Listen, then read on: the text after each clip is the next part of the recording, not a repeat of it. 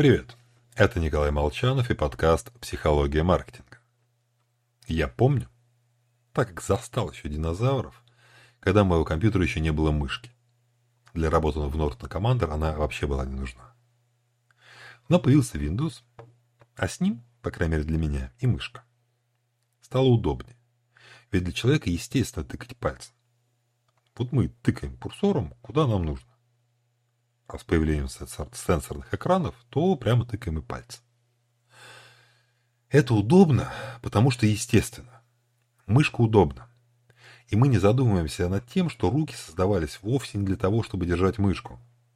Совсем наоборот. Это инженеры подстроили вещи под людей. Сделали предметы такими, чтобы их было удобно использовать. С учетом ограничений наших странных тел. Идеальный комфорт важен, но не заметен. Мы пользуемся мышкой и не задумываемся об этом. Пользователи обращают внимание на процесс лишь когда возникают проблемы. Когда обувь жмет или камешек попадает в ботинок. А компании часто рассуждают в терминах классического маркетинга. Мы предоставляем уникальную ценность, а значит небольшие сложности можно и перетерпеть. Отчасти верно, но будут терпеть лишь до появления альтернативы. Вот мотоцикл.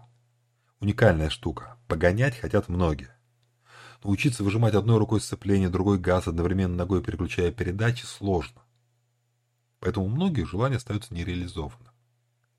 И даже если мы научились, тяга получить результат с меньшими усилиями никуда не делась.